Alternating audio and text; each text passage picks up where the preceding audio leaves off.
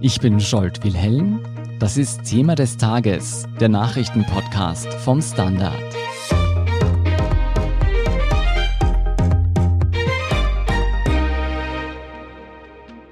Die mutmaßliche Ermordung eines erst 13-jährigen Mädchens in Wien am vergangenen Wochenende geht wohl allen sehr nahe, die hier in dieser Stadt leben. Und auch ganz Österreich zeigt sich betroffen. Was wir bisher über diesen Fall wissen und wieso die Tat eine heftige Debatte über Asylverfahren und die Sicherheit in der Bundeshauptstadt ausgelöst hat, erklären uns jetzt gleich meine Kollegen Jan Michael Machert und Michael Völker. Jan, was wissen wir denn bisher über diesen mutmaßlichen Mord an dem 13-jährigen Mädchen in Wien? Wie soll sich denn die Tat zugetragen haben? Im Fall des 13 Jahre alten Mädchens wissen wir vorläufig, dass es am Samstag in Wien-Donaustadt vom Passanten an einem Baum anlehnend gefunden worden ist. Sie wies zahlreiche Hämatome auf und wurde laut Obduktion erstickt. Die Polizei nahm zu Wochenbeginn daraufhin zwei afghanische Staatsbürger fest. Die beiden, einer davon ist 16 und der andere 18 Jahre alt, werden verdächtigt, das Mädchen getötet zu haben. Heute Dienstag folgte eine Einvernahme durch die Exekutive. Wissen wir denn schon etwas über die näheren Umstände dieser Tat, wieso es dazu kam? Ähm, laut aktuellem Ermittlungsstand dürfte es in der Wohnung des 18-jährigen Verdächtigen zu Drogenkonsum gekommen sein. Die 13-jährige soll Ecstasy konsumiert haben. Ob sie weitere Substanzen genommen hat, soll ein toxikologisches Gutachten klären. Man geht aber davon aus, dass dem Mädchen Drogen verabreicht wurden, mit dem Ziel, sie gefügig zu machen. Gemäß dem Ermittlungsstand dürfte es in weiterer Folge zu schweren strafbaren Handlungen gegen die sexuelle Integrität gekommen sein. Also es geht um den Verdacht des sexuellen Missbrauchs. Und dabei soll es dann zur Tötung gekommen sein? Also die genauen Umstände, die zum Tod des Mädchens führten, sind noch unklar, ebenso wie die 13-Jährige auf die Straße gelangt ist, wo sie gefunden worden ist. Ebenso, ob es sich um eine Vorsatztat gehandelt hat, das muss noch geklärt werden. Und ebenso ist noch unklar, ob es bei den zwei Tatverdächtigen bleibt oder es noch weitere Verdächtige gibt, die da noch hinzukommen. Das, was man offensichtlich weiß oder wovon die Exekutive oder die Ermittler ausgehen, ist, dass der Tatort die Wohnung des 18-jährigen Tatverdächtigen ist, die sich in der Nähe des Auffindungsorts der Leiche befindet.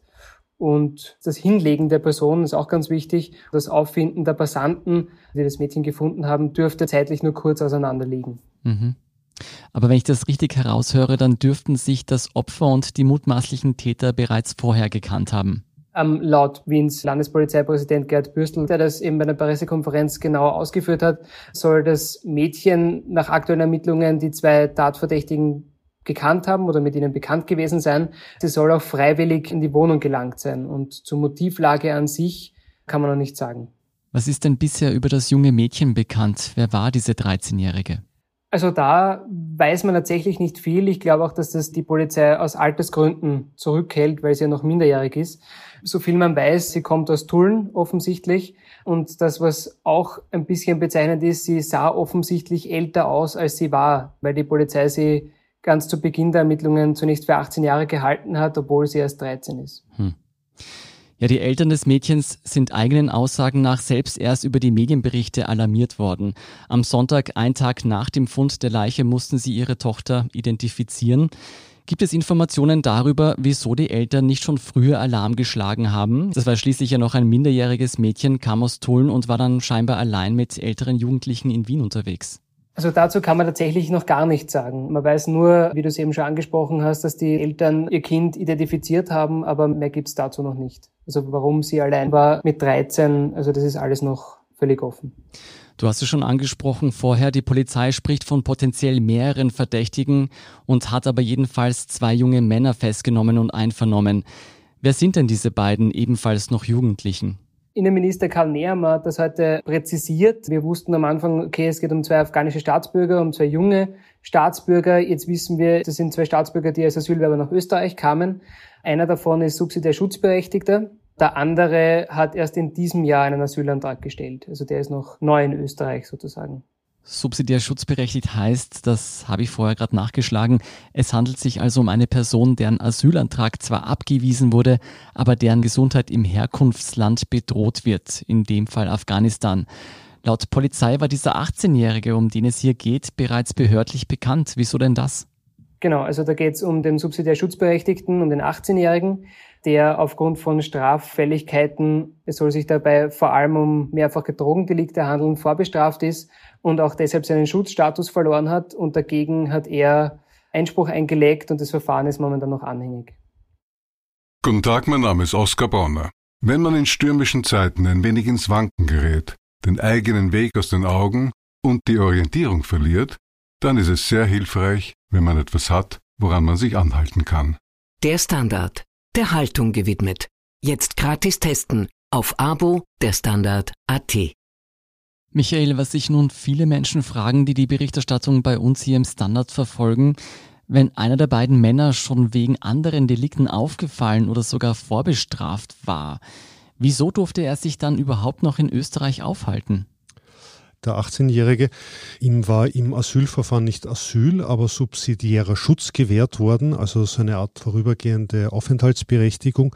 Und die ist ihm nach dieser oder diesen Verurteilungen wieder aberkannt worden. Er befindet sich also in einem Verfahren, das letztendlich auf seine Abschiebung hinauslaufen hätte sollen. Mhm. Dagegen hat er erst einmal Berufung eingelegt. Das heißt, bis dieses Verfahren nicht geklärt ist, gibt es keine Abschiebung. Wissen wir aber, wann er hätte abgeschoben werden sollen? Nein, das weiß man nicht, aber die Afghanen machen in Österreich die zweitstärkste Gruppe unter den Asylwerbern aus nach den Syrern. Im vergangenen Jahren waren das bei den Afghanen immerhin 3000 Menschen. Etwa die Hälfte von ihnen bekommt tatsächlich Asyl gewährt, viele von ihnen bekommen subsidiären Schutz gewährt. Und Abschiebungen gibt es immer wieder. Also es gab eine große Abschiebeaktion im Februar und eine im März und bei der letzten im März gab es da noch heftige Proteste dagegen. Immer wieder hört man jetzt die Kritik, dass in diesem Fall unser Asylverfahren versagt haben könnte. Migranten aus Konfliktländern würden eine höhere Gefahr für die Sicherheit der Bevölkerung darstellen als andere. Ist das so? Ist statistisch gesehen etwas dran an diesem Vorwurf? Ich weiß nicht, ob das statistisch belegt ist, dass Afghanen krimineller sind als andere Asylwerber. Mag sein, kann sein. In Afghanistan herrscht seit vielen Jahren Krieg. Das ist auch ein Unterschied zu Syrien. Flüchtlinge aus Syrien, die zu uns kommen, haben in der Regel irgendeine Form der Bildung und der Ausbildung. Die haben eine Schule besucht, manche sogar eine Universität, hatten einen Beruf. Flüchtlinge, die aus Afghanistan zu uns kommen, haben in der Regel überhaupt keine Ausbildung. Die haben meistens keine Schule besucht, geschweige denn eine Universität und die hatten noch keinen Beruf erlernt. Das macht ihnen sicher auch die Integration schwerer und die Eingliederung hier in die Gesellschaft soll jetzt keine Ausrede sein. Mhm. Und die Aussichtslosigkeit im Asylverfahren mag auch eine Rolle spielen. Um ganz ehrlich zu sein, die Afghanen und mhm. als zweite Gruppe die Tschetschenen gelten als schwierigste Gruppe unter jenen, die nach Österreich kommen und um Asyl ansuchen. Das mag unterschiedliche Gründe haben, aber ich glaube, dass wir uns diesem Thema ganz offen und unvoreingenommen stellen müssen und auch überlegen müssen, wie man darauf reagiert. Jetzt sollte sich herausstellen, dass die beiden verdächtigen Afghanen tatsächlich den Mord begangen haben. Welche Konsequenzen hätte das? Also noch ist ja offen, ob es tatsächlich ein Mord oder ein Unglück war. Das ist ja noch nicht ganz geklärt. Im Grunde genommen ist das aber egal. Den Afghanern wird man in Österreich nicht mit mehr Sympathie begegnen, sage mhm. ich einmal. Wenn sie verurteilt werden, werden sie eine Gefängnisstrafe verbüßen. Danach werden sie äh, mit ihrer Abschiebung rechnen müssen. Die Regierung in Österreich wird jetzt unter diesem Eindruck die Abschiebungen nach Afghanistan einmal sicher nicht einstellen. Jene, die sich darum bemühen, das zu erreichen, werden es mit Sicherheit noch schwerer haben, hier ihre Argumente vorzubringen. Hätte sich dieser mutmaßliche Mord durch ein strikteres Asylsystem verhindern lassen? Ich glaube nicht. Also auf die Asylgewährung hat ja die Aussicht, ob sich derjenige benehmen wird oder nicht, keinen Einfluss, sondern da geht es ja darum, ob gerechtfertigte Gründe für die Flucht und für die Gewährung von Asyl vorliegen. Wir können darüber reden, ob man jene, die kein Asyl gewährt bekommen, noch strikter abschiebt. Wir können aber auch darüber reden, wie man mit jenen, die hier bleiben dürfen, umgeht ob Integration nicht ein gegenseitiges Geben und Nehmen ist, ob man auch im eigenen Interesse, also im Interesse der Gesellschaft, auf diese Personengruppe nicht stärker zugehen sollte, um ihnen ein Ankommen hier leichter zu machen. Was denkst du denn angesichts dieses Falls? Wird das Thema Asyl politisch wieder stärker ausgeschlachtet werden? Ja, natürlich, keine Frage.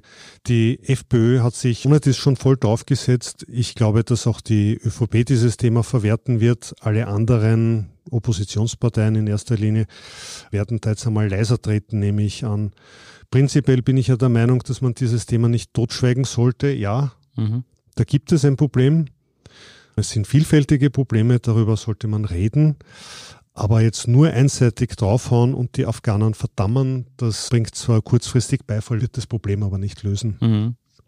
Michael, die vorrangige Sorge, die Nutzerinnen und Nutzer hier im Standardforum äußern, ist letztlich, dass sie sich in Wien nicht mehr sicher fühlen. Ist das ein rein subjektives Unsicherheitsgefühl, das sich hier äußert, oder steigt die Anzahl der schweren Verbrechen in der Bundeshauptstadt tatsächlich?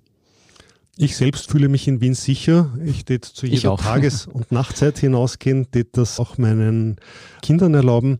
Aber gut, ich wohne im fünften Bezirk, mhm. im zwanzigsten Bezirk mag das schon ein bisschen anders ausschauen. Von der Statistik her gibt es im Augenblick keinen Grund, sich mehr zu fürchten. Die Zahl der Verbrechen ist nicht gestiegen, sondern im Gegenteil, es gibt einen signifikanten Rückgang.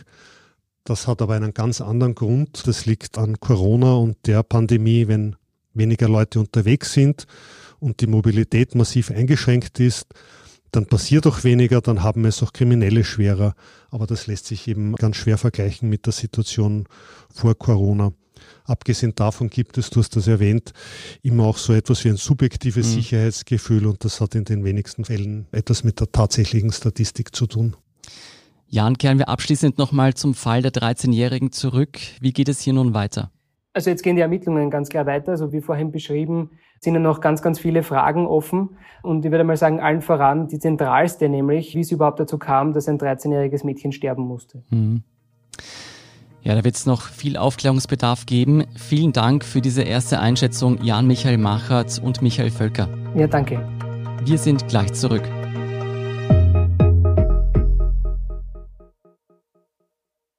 Guten Tag, mein Name ist Oskar Bonner. Wenn man in stürmischen Zeiten ein wenig ins Wanken gerät, den eigenen Weg aus den Augen und die Orientierung verliert, dann ist es sehr hilfreich, wenn man etwas hat, woran man sich anhalten kann. Der Standard, der Haltung gewidmet. Jetzt gratis testen auf Abo der Standard AT. Und hier ist, was Sie heute sonst noch wissen müssen. Erstens, zwar ist die Delta-Variante gerade dabei, uns ein wenig den Sommer zu vermiesen und spätestens im Herbst drohen wieder höhere Infektionszahlen, doch es gibt auch gute Corona-Nachrichten. Vor allem für diejenigen, die eine Infektion bereits überstanden oder einen mRNA-Impfstoff wie von BioNTech erhalten haben. Denn diese Personen werden wahrscheinlich für den größten Teil ihres Lebens Antikörper gegen das Virus bilden. Zwei neue Studien eines US-Forscherteams legen nahe, dass Infektionen mit SARS-CoV-2, aber auch mRNA-Impfstoffe die zelluläre Immunität nachhaltig aktivieren. Um einen neuerlichen Großausbruch der Pandemie zu verhindern, gilt also weiterhin Impfen, Impfen, Impfen. Zweitens, wegen der Delta-Variante pocht auch der Wiener Bürgermeister Michael Ludwig auf Zurückhaltung bei den Lockerungsmaßnahmen.